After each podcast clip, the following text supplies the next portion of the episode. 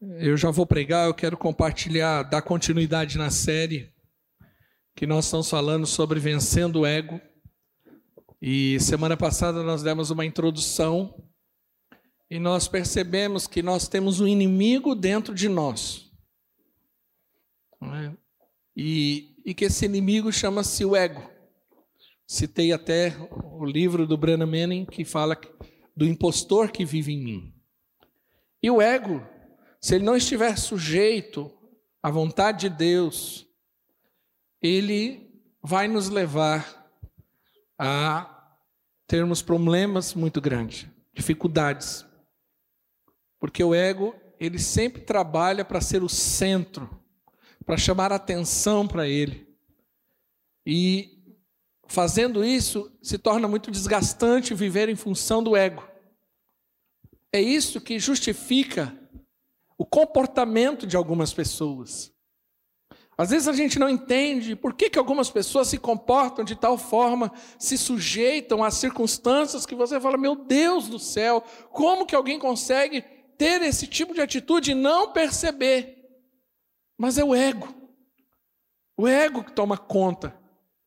O ego é, um, é como se fosse um motor que impulsiona aquela pessoa para aquilo. O ego é a nossa carne.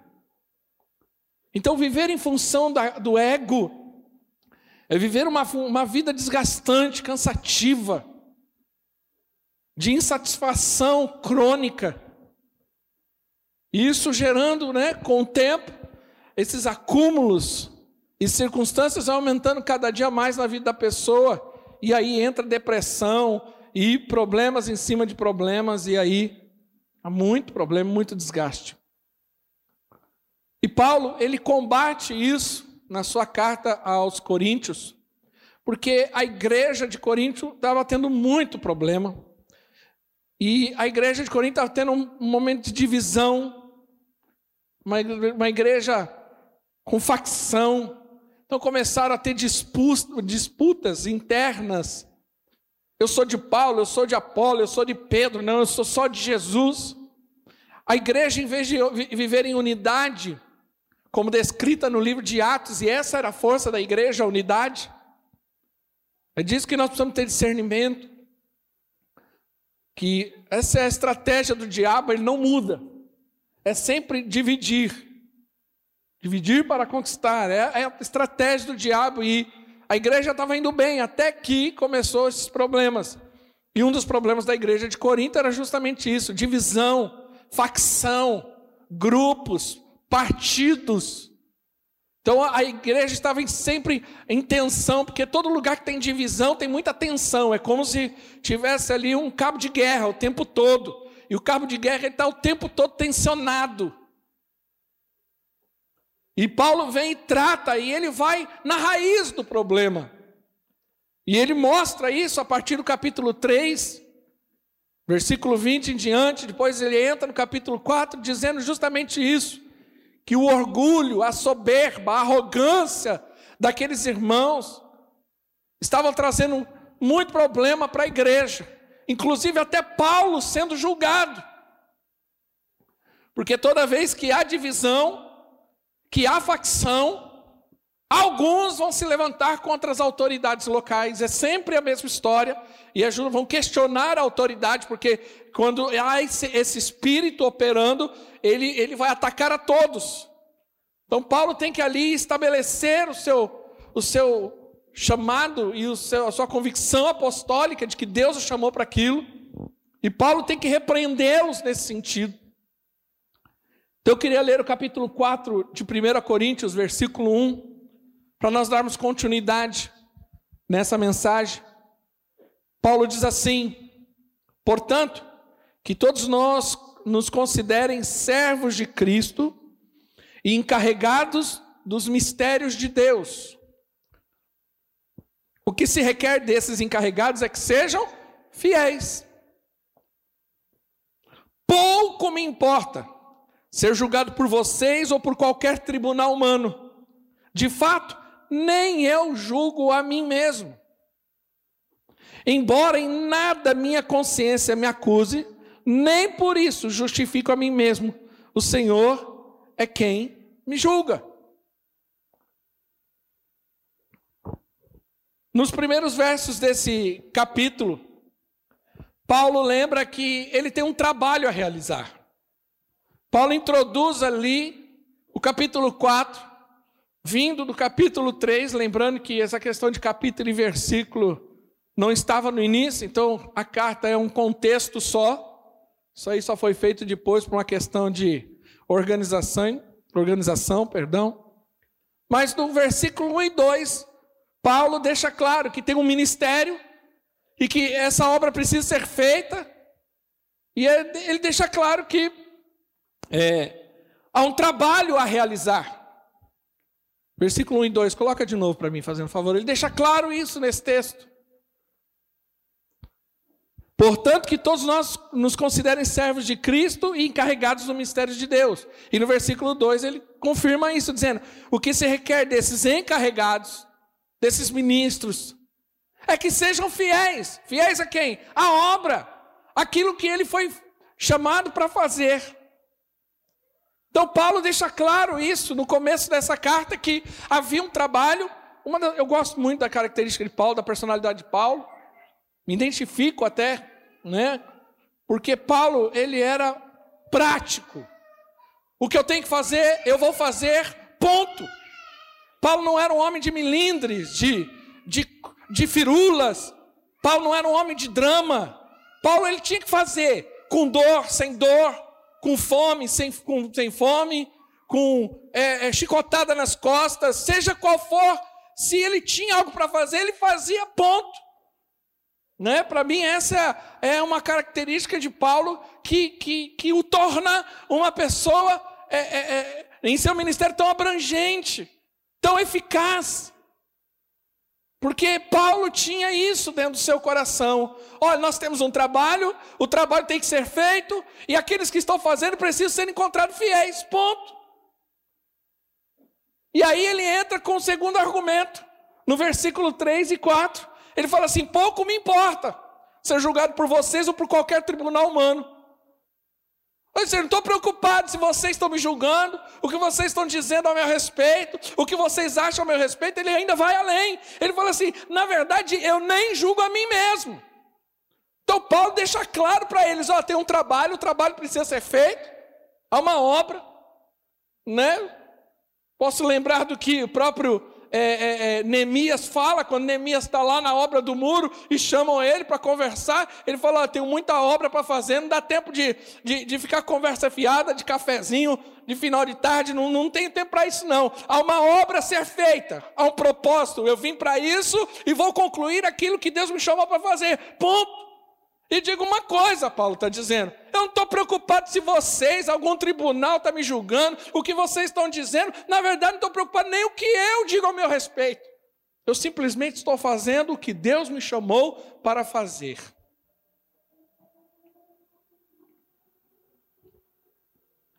Na verdade, Paulo estava mostrando que não vivia em função da aprovação de pessoas.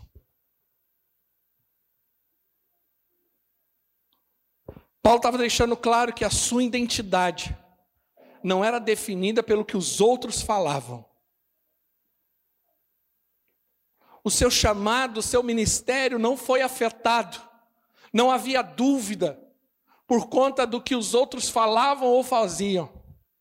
Paulo tinha uma identidade definida muito clara daquilo que Deus o chamou para fazer, quem ele era e o que Deus o chamou para fazer, e ele não vivia em função da opinião alheia, da aprovação de pessoas.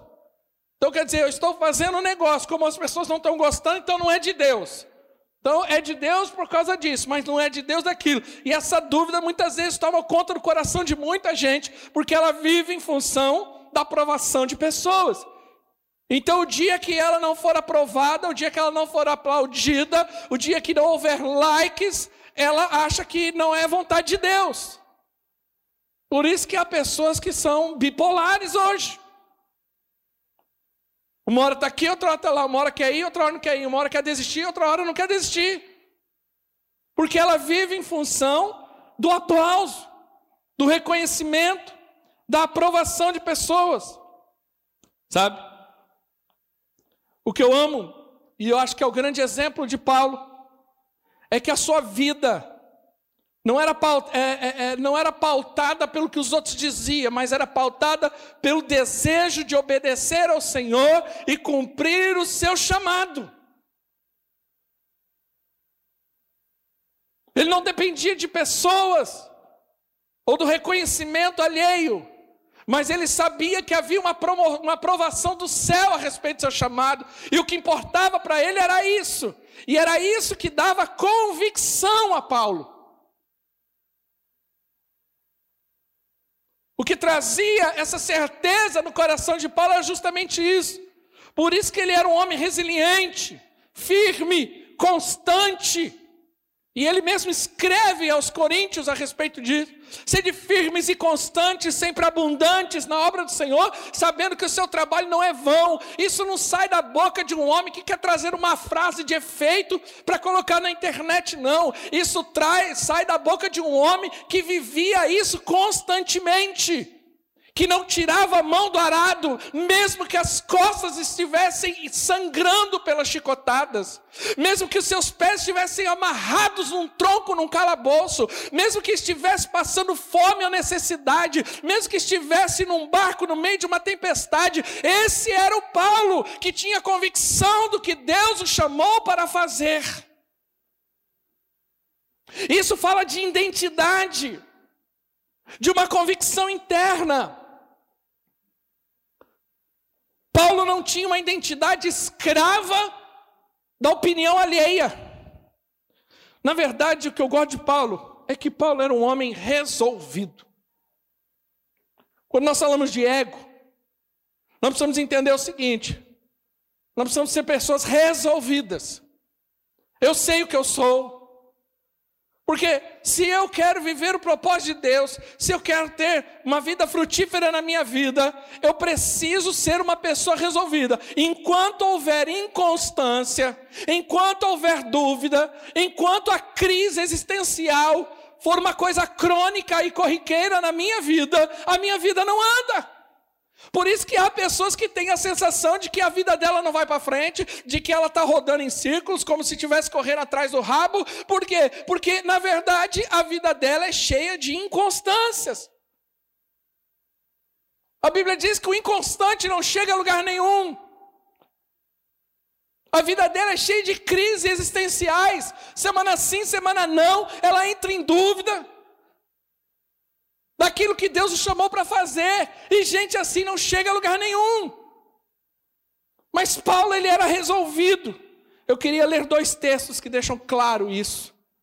Que, perdão, 1 Coríntios capítulo 5, capítulo 15, 5.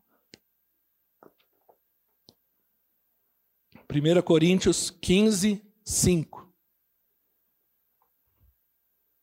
Paulo faz uma declaração e agora, entendendo o perfil de Paulo, nós entendemos por que, que ele fala o que fala.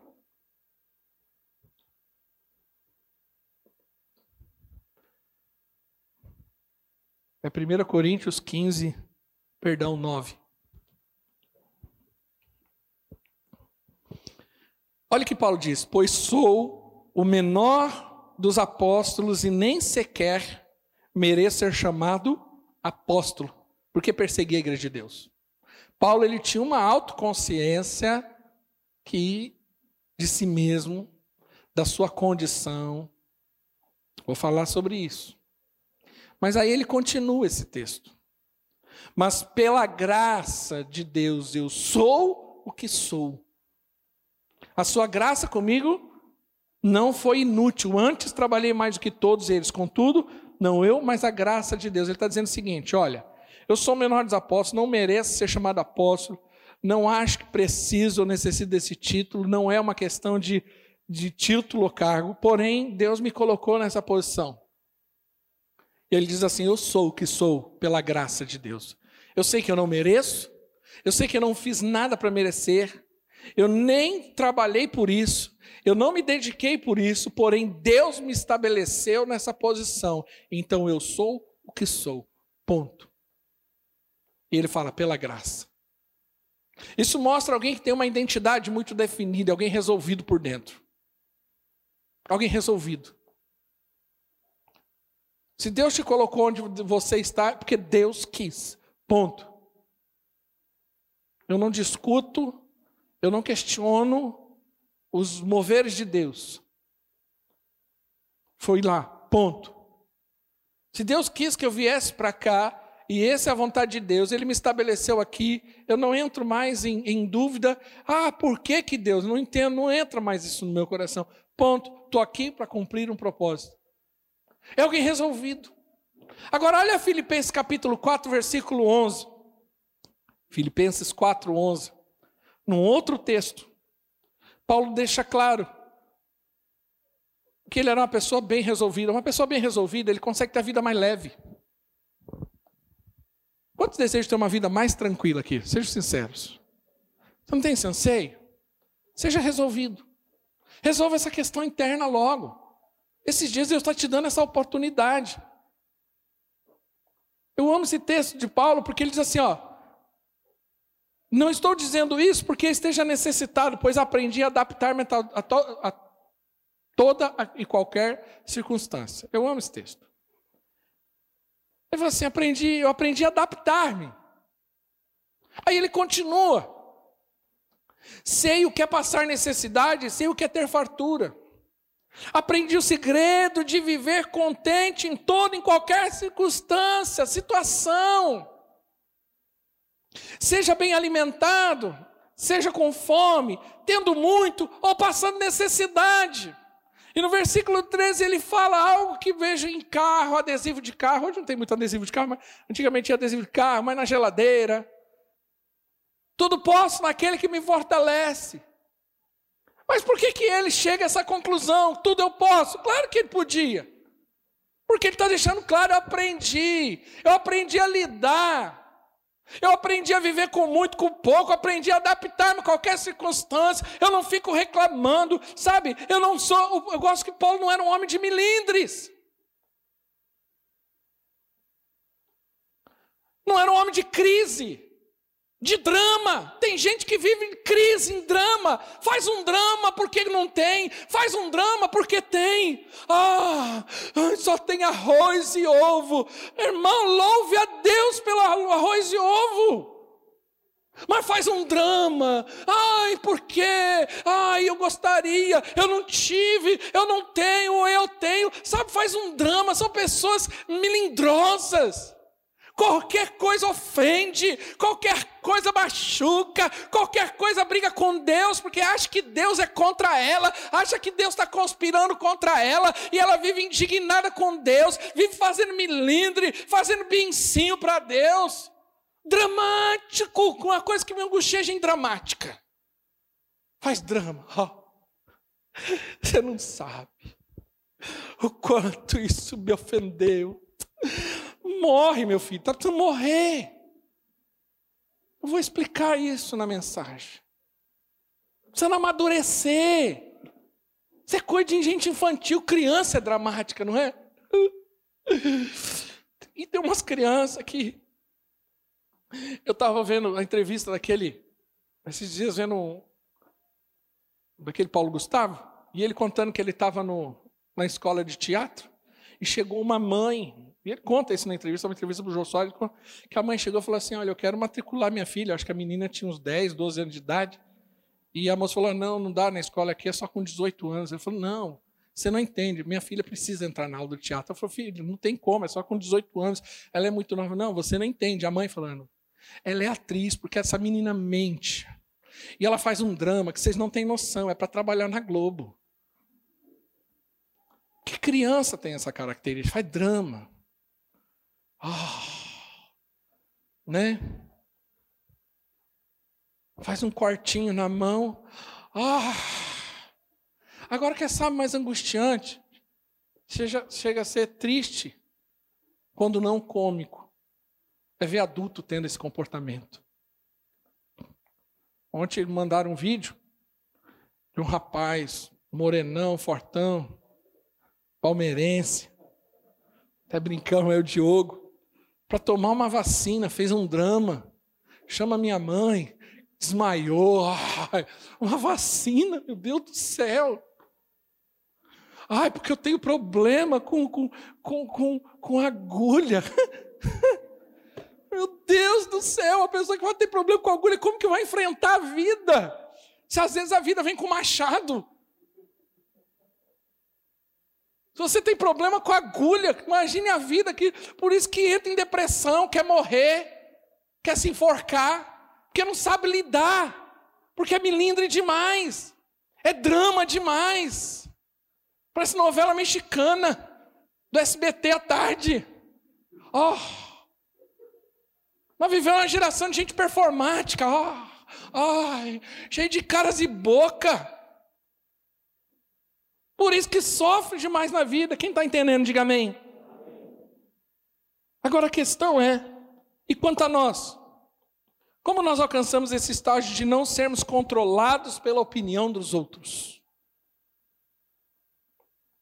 Alguns podem responder: eu não me importo. O que interessa é o que eu penso ao meu respeito. Né? lembra que eu falei da autoestima semana passada?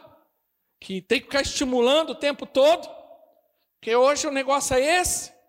Então, automaticamente a autoestima, que é o ego inflamado, lembra? Inflado, perdão. Inflamado não, né? Inflado. Lembra da história da bexiga? Então você precisa inflar o ego. E como que você você, você, não, você, não importa, não importa o que as pessoas pensam a meu respeito, o que importa é que eu penso a meu respeito. O problema é que quando você faz isso, é que você acaba definindo seus valores e você acaba dizendo: o que eu determinei para mim é o que vale. E isso é autoestima elevada. Só que a questão é: a maneira como você se enxerga, aquilo que você definiu como padrão moral de conduta para você, é de fato a realidade e a verdade? Porque aí você vai para outro extremo. Eu não ouço mais ninguém, não me importa o que os outros falam, mas aí eu crio o meu padrão de conduta. Então o que vale é o que eu penso, o que eu acredito. Aí entra uma outra filosofia, que é a, o relativismo, não é o que eu vou entrar hoje. Vou pregar sobre isso aí nas próximas semanas. Falei sobre o hedonismo, mas a gente está falando de influências da igreja. É o relativismo, ou seja, tudo é relativo. A sua verdade é verdade para você, mas não, a, a minha verdade é o que importa. Não, não existe a minha verdade ou a sua verdade. Existe a verdade de Deus. E é ela que importa. Você entende como é perigoso? Que na verdade isso, na verdade, é uma, uma grande armadilha. Porque é o que Paulo diz no versículo 3: Pouco me importa ser julgado por vocês ou por qualquer tribunal humano. De fato, nem eu julgo a mim mesmo. Ele usa uma outra abordagem. Eu não me preocupo com a opinião alheia, mas também não me preocupo com a minha.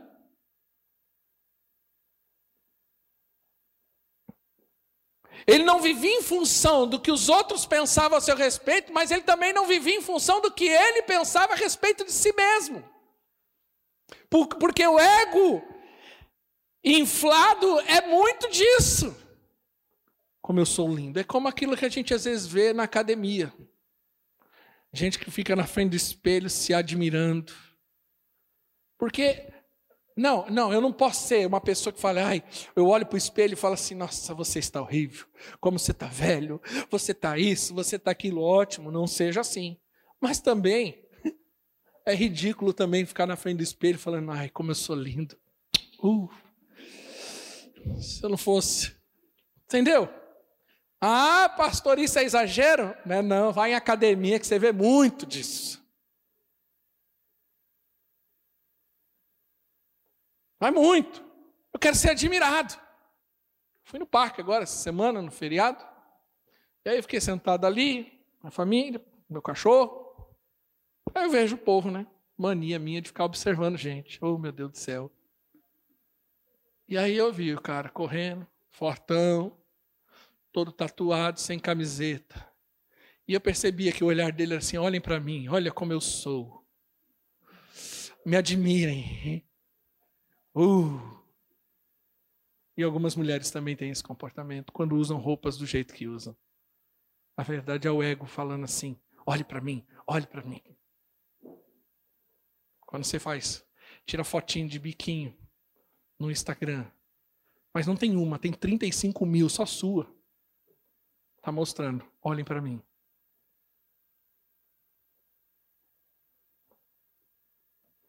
Dá para ouvir um grilo, hein? Obrigado. Alguém que deu glória a Deus agora, criança. Só que é interessante que no versículo 4 ele fala o seguinte: Embora em nada minha consciência me acuse, nem por isso justifico a mim mesmo, o Senhor é quem me julga. O que, que ele está dizendo? Ele fala assim: ó, eu não me importo com o que os outros pensam, eu não importo com o que eu penso, porque nem a minha consciência me julga, mesmo ela estando limpa. Porque aí que está um problema. O fato da sua consciência estar limpa não quer dizer que você se torne inocente. Hitler provavelmente tinha consciência é, limpa quando ele fazia o que ele fazia. Isso não o tornava inocente. Porque algumas pessoas usam isso como critério. Se eu não me sinto mal, se a minha consciência está tranquila, então eu posso fazer o que eu acho que eu devo fazer. Eu posso me deitar com outra pessoa que não seja meu marido ou minha esposa. Minha consciência está limpa. Estou na graça. Não há quem me julgue, nem eu. Então eu posso, eu posso assassinar milhões e milhões de pessoas e eu estou bem, porque eu acho que eu estou fazendo o que é certo. Porque não pense que Hitler ficava na cabeça, na, casa, na cama dele dizendo, oh, eu estou fazendo alguma coisa errada. Nossa, eu sou um pecador. Não, ele tinha consciência, a consciência limpa de que ele estava fazendo o que ele achava que era certo. Mas o que ele achava que era certo não era o certo. Nós temos que tomar cuidado, porque tem muita gente vivendo desse jeito hoje. Tem muito crente vivendo o evangelho dele, não o evangelho de Cristo. Ele cria um evangelho para ele.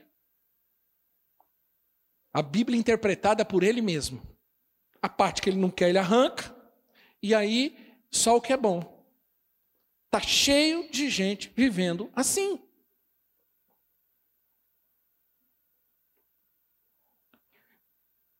E aí que está a grande armadilha. Se eu não vivo em função do que os outros estabeleceram, eu acabo criando meus próprios padrões morais. Eu acabo criando as minhas próprias normas. E não as de Deus. E Paulo ele estava querendo estabelecer a identidade da igreja, porque a igreja estava perdida, confusa. E ele vem tratando desse assunto por quê? Porque ele queria falar de identidade.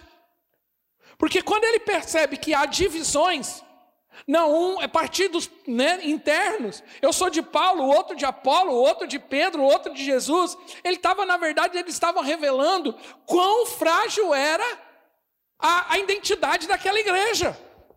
Porque aquela igreja foi estabelecida numa rocha, em uma única rocha, Jesus Cristo.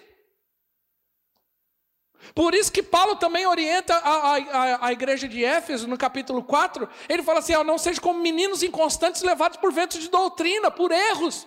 Paulo ele fala muito disso também no, a Timóteo, sobre os falsos mestres que trazem engano sobre a igreja, e que quando a pessoa é menino, ela não tem identidade formada, qualquer coisa a leva. Você já viu como tem gente que gosta de. É, é um pastor não me recordo o nome, ele falava o seguinte: espírito novidadesco. Quem tem 20 anos de igreja vai entender muito melhor o que eu estou dizendo. Às vezes tem espíritos novidadescos. Agora a moda é essa. Aí daqui a pouco, não, agora é moda essa. Então vamos lá. Agora não é mais isso, não, agora não é mais aquilo. Então agora a igreja. Aí todo mundo, aí o pastor leva todo mundo para a igreja, daquele jeito. Aí das três anos, o Espírito vai, vem outra novidade. Aí vem todo mundo. Então agora é usar sapato. Não, não é mais usar sapato. Estou falando de coisa que aconteceu na igreja. Tá? Agora é rapar a cabeça. Não, agora é andar de, de, de... Por Deus. Temos que ter identidade. E Paulo estava estabelecendo isso. Quem está entendendo, diga amém. Sabe? Identidade é você ter consciência clara de quem você é em Deus.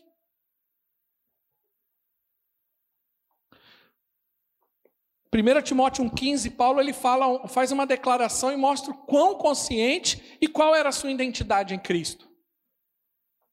Ele diz assim: Esta afirmação é fiel e digna que toda aceitação. Cristo Jesus veio ao mundo para salvar os pecadores, no qual eu sou o pior. Paulo deixa claro que dos pecadores ele é o pior. Ele tinha uma consciência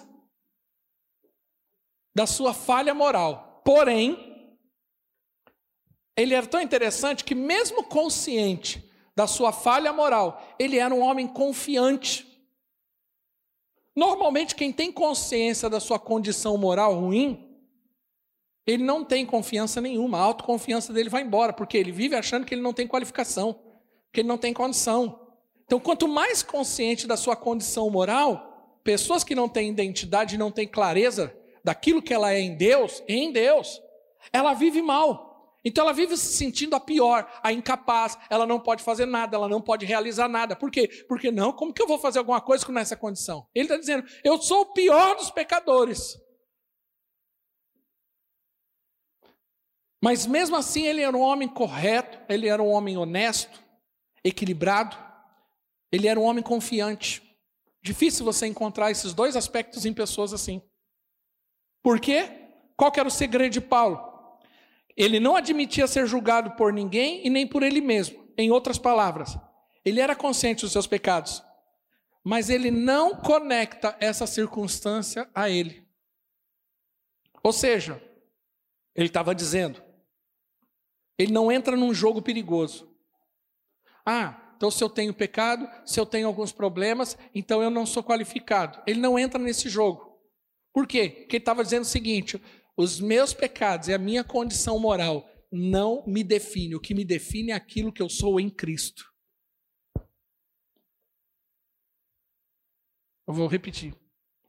Ele está dizendo o seguinte: a minha condição moral não me define. O que me define é aquilo que eu sou em Cristo. O que não, as minhas, as minhas falhas, as minhas limitações não me definem.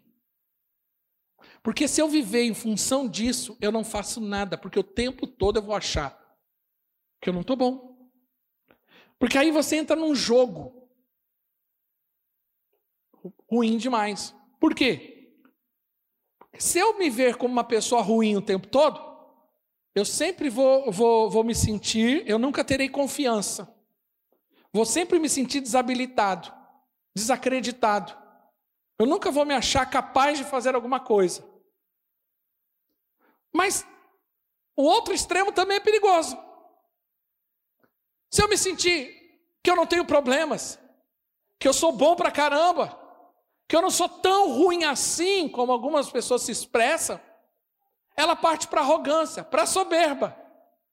Então ela peca, ou de um lado ou de outro. Não tem como. Enquanto ela achar que o ego dela define o que ela é, se ela tem uma, uma baixa autoestima, ah, eu não posso fazer nada. Mas se eu tenho uma, alto, uma altíssima estima, não, então eu sou qualificado. Então eu sou um coitado, que vivo mal o tempo todo, ou eu sou um peito inflado, arrogante. Ou um ou outro me destrói. Porque viver em função do ego, o ego no centro. Só que é interessante que Paulo, ele faz um revés nessa história. E ele faz o seguinte: como que eu venço isso? Eu tiro o ego da história. Não é mais o que eu penso, o que eu acho ou o que os outros acham. Isso não importa. Ou seja, eu não alimento mais o meu ego. Porque quando a gente fica falando de autoestima, de baixa estima, de motivação, isso nada mais é do que alimentar ego. Você precisa alimentar o ego o tempo todo. Então você faz um contraponto. O dia que eu estou me sentindo mal, eu paro na frente do espelho e falo assim: você é bom, você é lindo, você é maravilhoso. E aí o tempo todo eu fico atrás de pessoas que tenham esse comportamento comigo. Ou se eu estiver perto de alguém que tem um comportamento errado, diferente, que me coloca para baixo, isso não presta, isso não serve. Então eu só vou atrás de quem fala, fala coisa legal para mim. Porque esse relacionamento é tóxico. Como esse relacionamento é tóxico, eu vou atrás de alguém que não é tóxico. E aí ela vive assim. Mas na verdade o problema é o ego que está na centralidade da história. Eu preciso viver num ambiente onde o meu ego se satisfaça, onde o meu ego seja alimentado. E eu sempre vou procurar isso. Quantos estão entendendo? Diga amém. E como que eu venço isso? Pela humildade. Foi a humildade que fez com que Paulo conseguisse chegar nesse patamar e é isso que nós precisamos. Ele nos dá uma lição de, de humildade. Ele resolveu a questão do ego. Por quê? O ego chama atenção o tempo todo para si. O ego quer ser o centro. O que, que Paulo fala? Então resolva uma coisa: tira o ego daqui. Pum, põe de lado. C.S. Lewis, em seu livro Cristianismo, Cristianismo Puro e Simples, ele diz o seguinte: que a, a essência da humildade e o resu, resultante do Evangelho não é pensar em mim mesmo se fosse mais e nem pensar em mim mesmo como se fosse menos. É pensar menos de mim mesmo. A humildade, derivada de, de, um evangelho genuíno no nosso coração, não é que agora eu tenho que pensar a meu respeito, não, eu sou poderoso, eu sou glorioso, eu sou o filho de Deus, eu sou o todo-poderoso da terra e nem pensar menos. Eu não sou ninguém. Eu sou um trapo. É simplesmente eu não pensar em mim. Eu entender que nessa história não tem mais eu. Porque toda vez que entrar o eu, vai dar problema. O problema na história está o eu. Quando eu faço casamento, alguns casamentos eu digo isso. Falou, está juntando você com você. É o eu e o eu. Esse eu tem que acabar agora e virar nós. Porque se vocês passarem de hoje, mas ainda tiver o eu, não vai ter casamento. Vocês não vão durar muito tempo. Ah, porque eu gosto disso. Porque eu não gosto disso. Ah, porque eu quero ir para lá. Não, eu não quero ir para lá. Não existe isso no casamento. Existe o seguinte: nós. O que é bom para nós. Mas para ficar bom para nós, os dois vão ter que abrir mão do eu. Quando estão entendendo, diga amém. Não tem mais o eu na história. Dois objetos não ocupam o mesmo espaço. A física ensina isso. Não há como. Sabe? Isso é um descanso bendito. Porque eu deixo de me preocupar comigo mesmo. Sabe o que me intriga muito quando eu converso com pessoas e principalmente quando eu vejo problemas? É porque, na verdade, no decorrer da fala, o que eu mais ouço é eu, eu, eu. Porque eu. Porque fizeram isso comigo. Porque me trataram mal. Porque o meu chefe me persegue. Porque o meu marido, porque a minha esposa, porque o meu líder, porque o meu pastor. E eu fico analisando, eu falo assim: meu Deus do céu, como tem eu nessa história? Tirou Deus da história. A pessoa toma um monte de decisão errada, não pergunta para Deus se aquilo é vontade de dele ou não. Aí ela entra num casamento, ela entra em relacionamentos, ela entra em roubadas e depois ela vem reclamando que ela está mal. É lógico que ela está mal. Ela só quis alimentar o ego dela. Ela nunca perguntou, oh Deus, é vontade do Senhor eu fazer isso? É vontade do Senhor aquilo? Perguntou para pai, para mãe, para algum, alguma pessoa próxima que pudesse dar alguma direção? Não. Ela foi lá simplesmente com anseio de é, saciar o eu. Foi lá e fez. Entrou. Aí quebrou a cara. E agora fica chateada porque o eu está magoado. Quantos estão entendendo? Diga amém.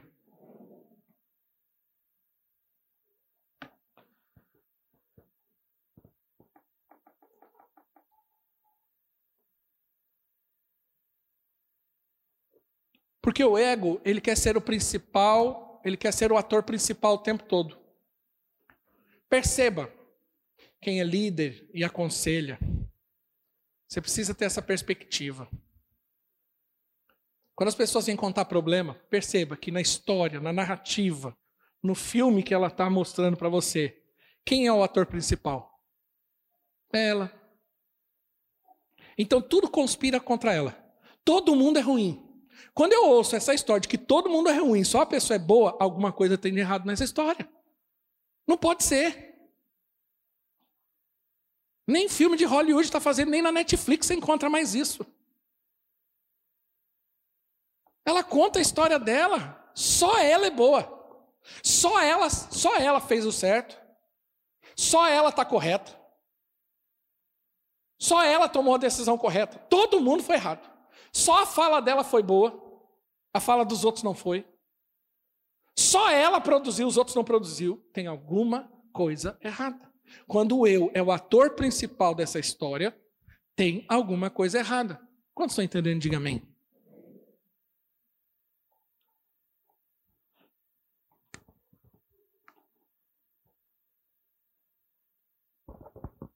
E aí o que acontece?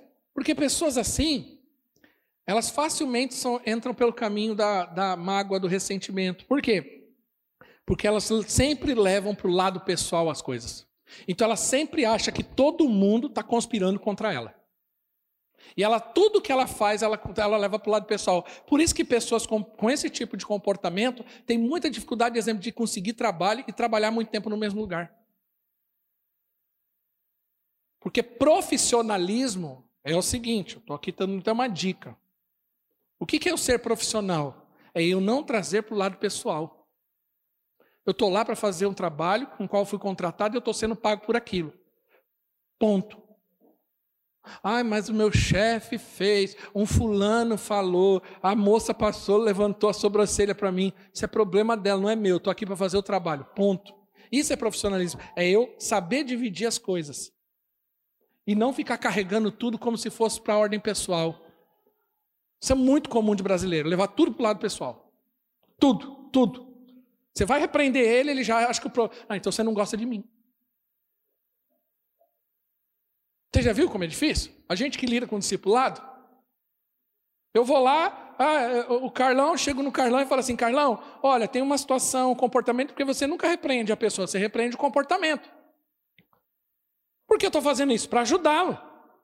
A Bíblia diz que o pai que ama o filho repreende. E filho que não é repreendido, na verdade, não é filho, é bastardo, não tem pai. Então, alguém que vem e fale alguma coisa, ah, você não me ama. Por que, que eu não te amo? Não, porque você está brigando comigo. Não estou brigando com você, estou apenas corrigindo o comportamento para o teu bem. Ah, não, você não gosta de mim. Ai, pastor, pastor não gosta de mim. Verdade. Ele. Já desse, minha filha mais nova falou assim: ah, você não gosta de mim. Falou, oh, filho, é o seguinte, eu sou o único pai que você tem, goste ou não. Então, e você não tem opção de ter outro pai. Até porque que sua mãe arranjar, eu arrebento todo mundo, brincando, logo. Estou dizendo o seguinte, não tem jeito. Mas já viu? Leva muito para o lado pessoal. Aí, a Bia veio, falou, falou da minha roupa, que eu estava com uma roupa muito sexy. Ela não gosta de mim. Na verdade, ela tem inveja de mim. É porque ela não tem o que eu tenho. Porque ela não pode ter a calça que eu tenho. Então, porque ela não pode ter, ela tem inveja de mim. Ah, me poupe. Cresça. Pare de ser melindroso. Paulo não tinha problema nem de autoestima, nem de baixa estima. Porque o ego sai de cena e deixa de ser prioridade. A pessoa que se, se, que se esquece de si mesma não se sente ferida e nem fica mal quando criticada. A crítica não acaba com ela. Ela não fica sem dormir. Ai, a pessoa me fez um comentário. Ai, eu não dormi essa noite só pensando. Ai, que ódio que eu estou dessa pessoa.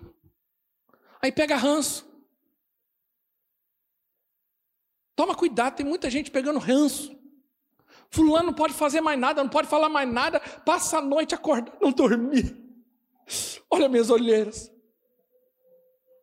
Não aguento mais. Põe daquele discipulado. Não aguento. chega. É tóxico. O que, aconteceu? Ah, falou um negócio. Nossa, está fazendo esse drama por causa disso. Porque quem, quando o ego, porque lembra que eu falei, ah, estou com meus sentimentos feridos, um sentimento não fere, o que fere é o ego. É o ego que se machuca. Sentimento não fere, não machuca, o que machuca é o ego. Quando você tira o ego, você deixa ele ficar machucado, porque acabou. A pessoa falou, a pessoa fez uma crítica, ok, eu não vivo em função disso, porém, eu não fico arrasado em relação à crítica, à opinião alheia. Tem 20 mil comentários, dois é uma crítica. Ai, estou chateada. Por quê? Eu tive dois dislikes. Tem um botão lá assim e um assim. Você aperta o que você quiser. E se você está expondo a tua vida, você tem que estar disposto. Eu gosto muito, eu ouço muito o Alexandre Garcia, aquele jornalista, pela internet, gosto muito dele. E ele fala sempre isso. Eu gosto da frase dele. Ele fala assim: olhe, comente e dê o seu like e o seu dislike. Aquilo que você achar melhor. Gente, resolvido é assim. Não tem problema. Não sofre. Quando alguém fica arrasada, quando é criticada, é porque dá muito valor à opinião alheia. Armam-se quando criticadas e se tornam orgulhosas ao ponto de não levar em consideração ao que estão falando. Porque qual que deve ser o comportamento de alguém assim? Falaram algo a meu respeito. Eu faço uma análise. Bom, paro. O que, que é verdade? O que não é? Bom, olha, quatro pessoas falaram a mesma coisa e elas não têm ligação entre elas. Então, eu vou levar em consideração. Nesses dias eu fiz isso, pedi um feedback para as pessoas e estou levando em consideração, estou analisando aquilo, eu fico olhando para aquilo e fazendo uma autoavaliação de mim mesmo. Por quê? Segundo o que os irmãos falaram para mim. Por quê? E eu falei para alguns, estou levando a sua opinião em consideração, porque é importante para mim. Se eu pedir, eu preciso entender que o feedback pode ser positivo ou negativo. Não importa, o importante é que veio. E eu tenho que levar em consideração a opinião, levar em consideração o que a minha esposa fala, o que as pessoas próximas de mim estão falando, porque eu sei que a gente que quer o meu bem. Então, se eu peço opinião é por causa disso. Eu não vou ficar. E se eu percebo que existe uma fala que não está conectada entre pessoas, mas é a mesma fala, eu preciso levar em consideração, porque quem é maduro faz isso. Quem está resolvido de ego não sofre, ele leva em consideração, ele não se torna orgulhoso, arrogante, não quer saber o que os outros pensam de mim. Não, peraí, tem isso aqui, é verdade, eu vou pensar essa situação, eu acho que eu vou ponderar sobre isso, eu vou orar sobre esse assunto, eu acho que eu vou levar um pouco mais a fundo isso, vou, vou trabalhar mais esse caminho. Quantos estão entendendo? Diga amém. Porque a pessoa que é humilde, quando ela ouve uma crítica, ela vê como uma oportunidade de mudança. E quanto mais eu compreendo o Evangelho, mais eu tenho desejo de mudar. Mas o problema é quando a pessoa não gosta. 1 Timóteo capítulo 4, versículo 3, fala do tipo de gente arrogante, que não aceita ouvir certas verdades, que não aceita ouvir correções. E aí 2 Timóteo diz assim: Pois virá o tempo em que não suportarão a sã doutrina. Ao contrário, sentindo coceira nos ouvidos, Juntarão mestres para si mesmos segundo seus próprios desejos. Acho que é o versículo seguinte. E eles se recusarão a dar ouvidos à verdade, voltando-se para mitos. O que é que é esse tipo de gente aqui? É gente com ego inflado, que não aceita ouvir verdades, que não aceita ser corrigido. E aí, quando ela faz isso, ela não aceita ser criticada. E aí, quando ela faz isso, o que, que ela faz? Ela sai do lugar e ela vai atrás de gente que massageie o seu ego, que passe a mão na sua cabeça e concorde com o seu pecado. E se você quiser fazer isso, você vai encontrar gente ao teu favor. Se você quiser ficar se prostituindo, você vai encontrar até uma igreja que aceita isso. Hoje. Hoje você encontra igreja que aceita tudo. Ah, eu vou sair da igreja porque me criticaram, porque isso e aquilo. Ah, rapaz, você está no pecado, isso é pecado e continua sendo pecado. E aqui não vai dar moleza, não. Continuamos te amando, mas você nunca vai ser, nós não vamos aceitar esse comportamento de pecado, porque isso faz mal para você. Então eu vou sair da igreja. Por quê? Porque aqui não aceita que eu vivo uma vida pecaminosa. Você vai encontrar até uma igreja que aceita. Se você não quiser dar 10% do seu dízimo, você vai encontrar uma igreja que dê 8%. Hoje você encontra igreja para tudo. A decisão é sua.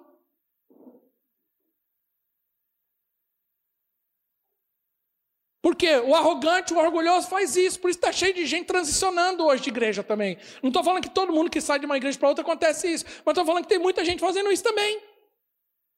Porque não aceita ouvir verdade, porque não aceita ouvir uma correção.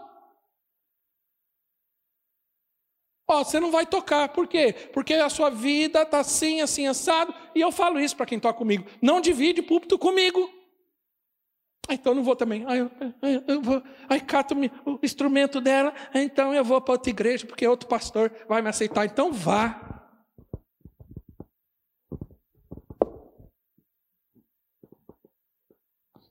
Isto. Cuidei bem, Cadu. Mas tá cheio de gente fazendo isso. Eu não quero mais ficar debaixo do Gabriel e da Sheila. Por quê? de baixo quando nós falamos de estrutura, tá? Por favor. Né? Que eles são discipuladores, líder está ali, mas não é rebaixamento, por favor. Não entenda mal. Ah, não quero, porque. Ah, último discipulado. Ai, Sheila foi muito dura comigo. Ela disse que eu tenho que limpar a minha casa.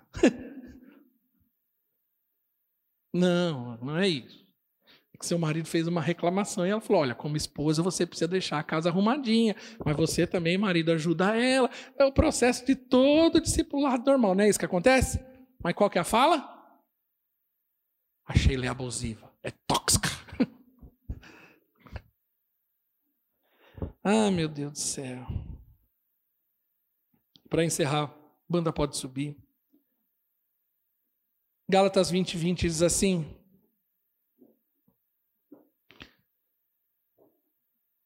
Gálatas capítulo 20, 20. Perdão, 20, 20 não, 2, 20.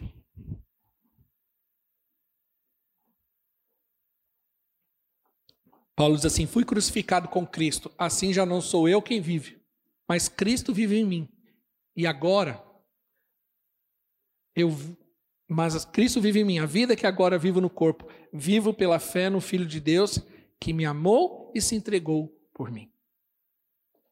Por que, que Paulo teve uma vida tão vitoriosa, serve de exemplo para nós? É esse o exemplo que nós estamos querendo seguir. Porque ele falou assim: sede meus imitadores, como eu sou de Cristo. Então, Paulo é um exemplo para nós. Porque ele sabia que o ego não fazia mais parte da sua vida. Ele falou assim: Eu estou crucificado com Cristo, não vivo mais eu, mas Cristo vive em mim. Eu te convido a andar no cemitério, ainda hoje. Isso é uma hipérbole, né? Expressões. Mas você vai andar no cemitério, você não vai ouvir ninguém lá dentro reclamando, se melindrando, fazendo drama, magoado. Oh, estou magoado. Sabe por quê? Porque morto não reclama. Só reclama quem está vivo. Fazendo essa analogia, lógico, não precisa ir para o cemitério. Como eu disse, é uma hipérbole. Paulo resolve a vida dele e ele se torna uma pessoa resolvida quando ele fala assim: Não vivo mais eu, mas é Cristo que vive em mim. O Paulo, o Saulo, o perseguidor, aquele cara mau, morreu. Agora a vida que eu tenho é a vida de Deus em mim é aquilo que eu sou em Cristo. Não é o que eu fui, mas é o que eu sou em Deus. Não é o que eu fiz que me define, não é o que eu fui que me define. Não foram minhas escolhas erradas lá atrás que definem a minha vida, não. O que me define é aquilo que eu sou em Cristo Jesus. Por isso que ele mesmo fala: Eu sou mais que vencedor. Tudo posso naquele que me fortalece.